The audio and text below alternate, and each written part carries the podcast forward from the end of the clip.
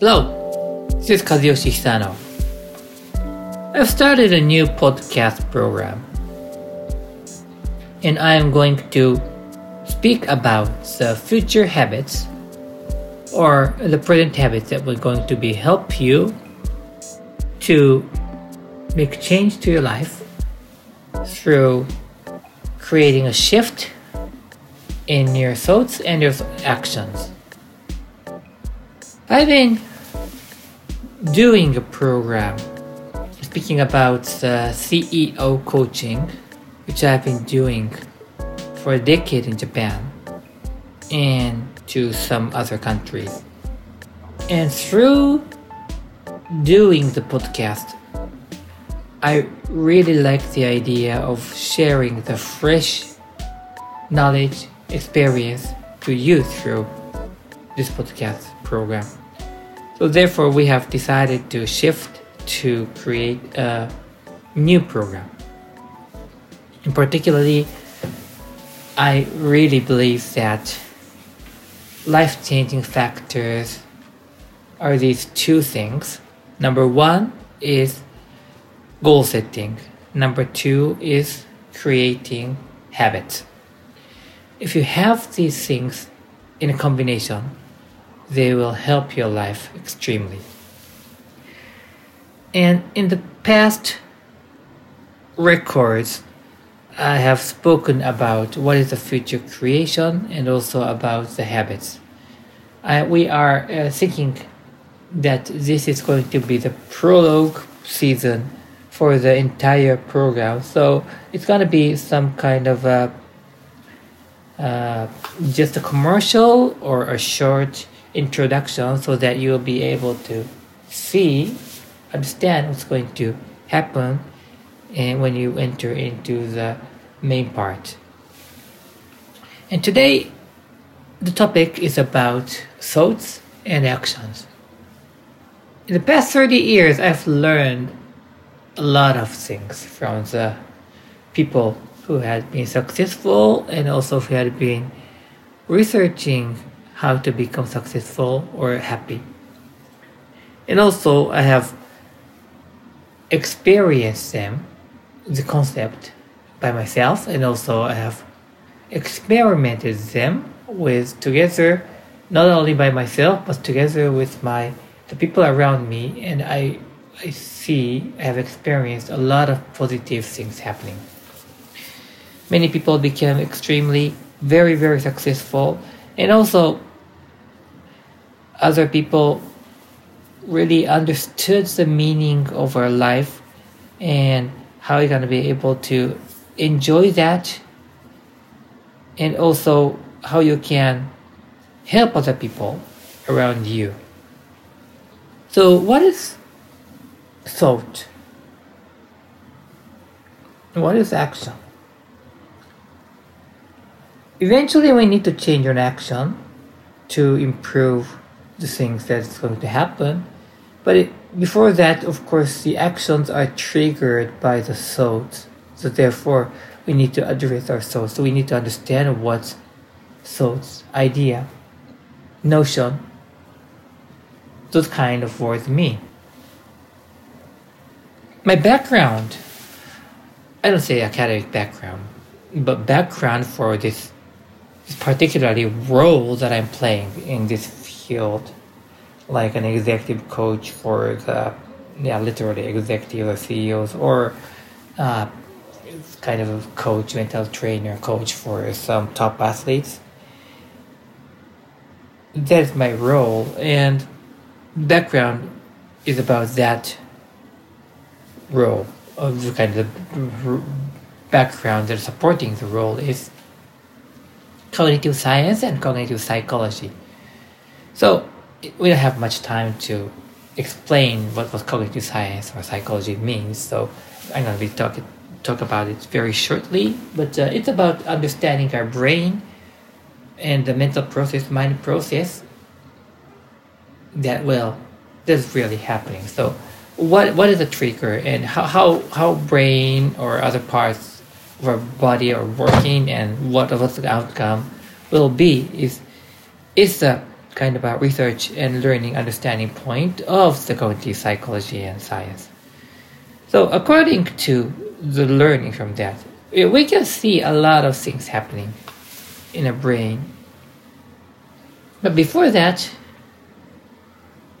so without that, without going too much into that kind of academic stuff, I could say that uh, thought is a thing that's generated in a moment. Single moment. And if you accumulate that, it's gonna be your belief. And we could t- talk about both will be the thoughts and what, what has an impact to our action because we're talking about the action eventually. Action is the belief. So the momentarily notion that comes to your mind, and I don't know whether that comes from your side, inside, but from coming from outside. Actually, it's all often, frequently, and most mostly comes from the outside. But in any case, you you think that that's your idea.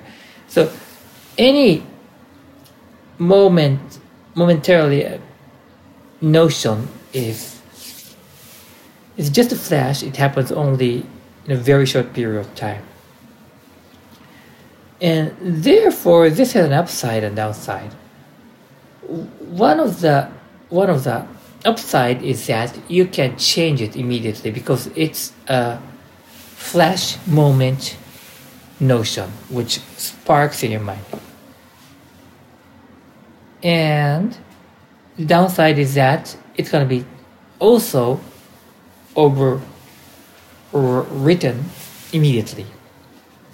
So you, you feel something, you can change it immediately if you use it in a better way. Or I'm talking about the, the system to change it. Or if you feel something, the notion is there, but uh, you can turn it worse immediately. So it's a thing that happens in a very short moment. So therefore, it could turn, it could be turned to a better notion, better idea, or a bad idea. That is uh, characteristics number one. What about number two? As I already mentioned that the that notion, that thought will be accumulated over time if you do that, if you encounter that, experience that so many times, frequently, frequently, frequently.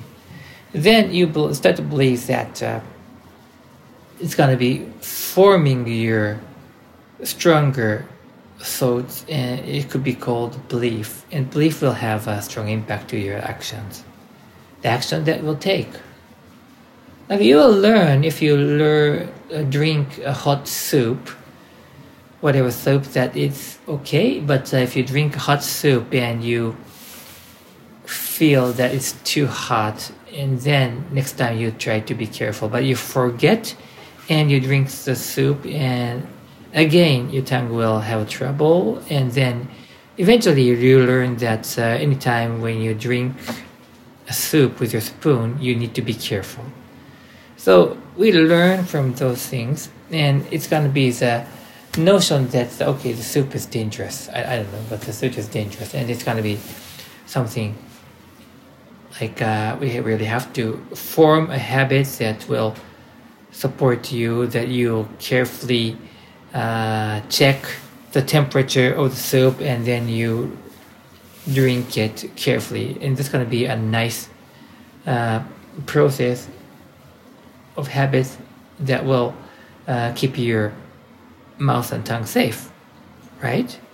So if you, your, your notions that that will trigger and uh, some action, but uh, if you do it over and over and over, accumulate it, accumulate, finally it's going to be belief, and your your habits will be attached to that, and then your action will be uh, formed. So that you're going to be having a comfortable life. Right? This is a simple system. So uh, let's go to the action or act activity side. So what is the trigger and what is it, what is going to be the direction of the action activity that you are doing. You know, this this is a little bit controversial and uh, controversial and a little bit difficult part because we don't know what we are doing actually. We can't observe our behavior from the outside, and uh, we can't definitely say that we are programmed to do work in this way because we are not the programmer. Somebody may have programmed, but we don't know who that is. And actually, as we are living inside of the world, we don't know how to really understand what's going to happen, what's happening in our brain, and as as our ourself being a human being. But if you imagine that we are uh, an animal and our ultimate goal is to survive, as I often speak in my Goal Beyond seminar. So, our ultimate goal is to survive no matter what happens. Everything you do will be is chan- actually channeled to toward that goal. Like you wake up in the morning, you look for the food, and when you go to uh, when you feel hungry, you go out for food, and when you need to go to the bathroom, you need to go to the bathroom. You to, when you you not when you are hurt or you got uh, you got sick, you'll be quiet and wait for recovery. Everything you do is channeled toward your survival and our survival. So we could say that uh, every action that we take is programmed for us and it's a it's programmed so that uh, we will work toward survival, work toward our goal. So if we set a goal, and uh, of course survival is a preset goal, but uh, outside of that, if you could set the other goal, and probably we are our brain is created so that we are channeled to think in that way and take action in that way. So the action is driven by the goal is our assumption towards the better life. So now let's connect these things with the habits. Habits is uh, actually not incorporated in this process because uh, our brain is not not automatically programmed to create a habit. It's one of the good tools that you can attach to the whole system. And so therefore, if you learn, if we learn about the habits, if you learn about how to form a good habit to help you toward your goal, move toward your goal, and also if you could attach that habit in your life, or even finally you could embed that in your life, you will feel much more empowered that you can do whatever you want to do. So this is the things that I'm going to cover in the coming weeks. And I really look forward explaining about that, thinking together with about that, receiving question about that, so that uh, we could learn about how we can become much more happier. Uh, the only only kind of interest that I have, strong strong interest that I have, is that I want to help many people become or feel happier than you are. This is just my nature, and I really, really think that I want to be a help. So I try to provide much nice information so that you will be able to benefit from this. Thank you for listening, and I appreciate that you are uh, liking the podcast or uh, kind of uh, uh, registering so that you you'll be able to receive this every week, maybe maybe a week. If you have a question, something that you want to comment, you, you could write that in the podcast. Uh, I don't know, some some box will be there, so I would appreciate that.